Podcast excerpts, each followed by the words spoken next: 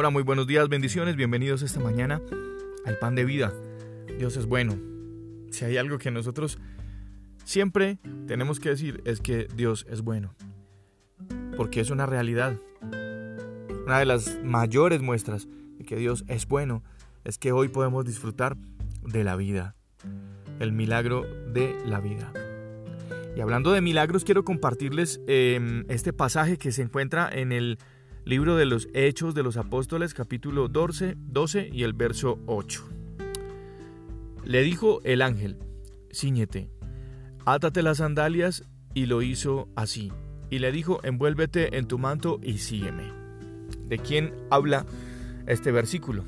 Les voy a contar. Pedro en la cárcel, la iglesia orando y Dios actuando milagrosamente.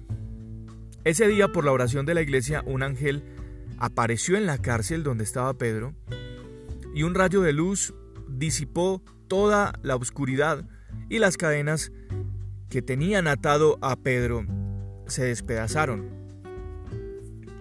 Tres milagros consecutivos, pero de pronto al llegar al verso 8 del capítulo 12, los milagros cesan, se detienen y continúan en el verso 9.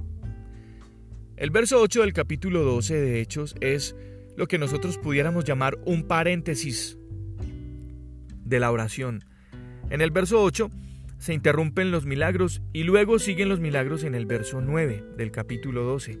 Entonces, ¿por qué esa pausa? ¿Por qué ese paréntesis? Si están sucediendo milagros, ¿por qué se detiene Dios? El verso 8 indica que Dios hará lo que nosotros no podemos hacer pero jamás Dios hará lo que nosotros podemos hacer. Lo que el ángel le indicó a Pedro es algo así más o menos. Yo aparecí en la cárcel, traje luz, despedacé las cadenas, porque eso no lo podías hacer tú. Pero ahora hay algo que tú puedes hacer, y eso no lo haré yo. Si nosotros queremos que los milagros continúen en nuestra vida, hay cosas que nosotros debemos hacer como el ángel le dijo a Pedro, ciñete, porque yo no te voy a ceñir. Átate las sandalias, porque yo no lo voy a hacer. Envuélvete en tu manto, porque no te voy a envolver. Y sígueme, porque no te voy a cargar en mis brazos. Aunque Dios está con nosotros, siempre está con nosotros. Y Él está actuando a nuestro favor, pero en las cosas que son imposibles para nosotros. ¿Cuántas veces nosotros queremos que Dios haga todo? Y nos olvidamos que nosotros somos parte activa de los milagros de Dios. Lo que tú y yo estamos orando y pidiendo que Dios haga tiene una parte importante que Dios hace, lo que tú y yo no podemos hacer, pero hay otra parte supremamente importante, es lo que a nosotros nos toca hacer. Nuestra vida de oración, eh, nuestra vida de consagración, no es para pedir por lo que es nuestra responsabilidad hacer. A veces oramos y pedimos a Dios cosas que en realidad son cosas que nosotros podemos hacer. Y nuestra vida de oración debe estar enmarcada con un objetivo especial y principal.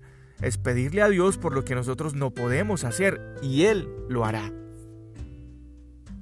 Así que Tal vez hoy en nuestra vida estamos viviendo como ese paréntesis, como ese, mm, ese momento crucial de suspenso en nuestras vidas en los que hemos orado, pero no está pasando nada. Dios ya ha hecho muchas cosas, pero se detiene un momento en el camino, nos detenemos nosotros un momento en el camino de ese propósito de Dios y si no está pasando nada es porque estamos en ese paréntesis de oración en el que tenemos que actuar. Somos nosotros los que tenemos que actuar. Somos nosotros los que tenemos que em, ejercer responsabilidad para disfrutar de los milagros del Señor. Em, es muy fácil esperar que, que Dios haga todo lo que yo quiero, pero no podemos olvidar que si Dios hace todo lo que yo puedo hacer, entonces nos vamos a volver irresponsables. Dios nos hizo a nosotros con una capacidad especial. Y hay un versículo que a mí me rompe la cabeza cada vez que estoy leyéndolo y estudiándolo, porque Jesús le dijo a sus discípulos, cosas más grandes que las que yo he hecho ustedes pueden hacer. Así que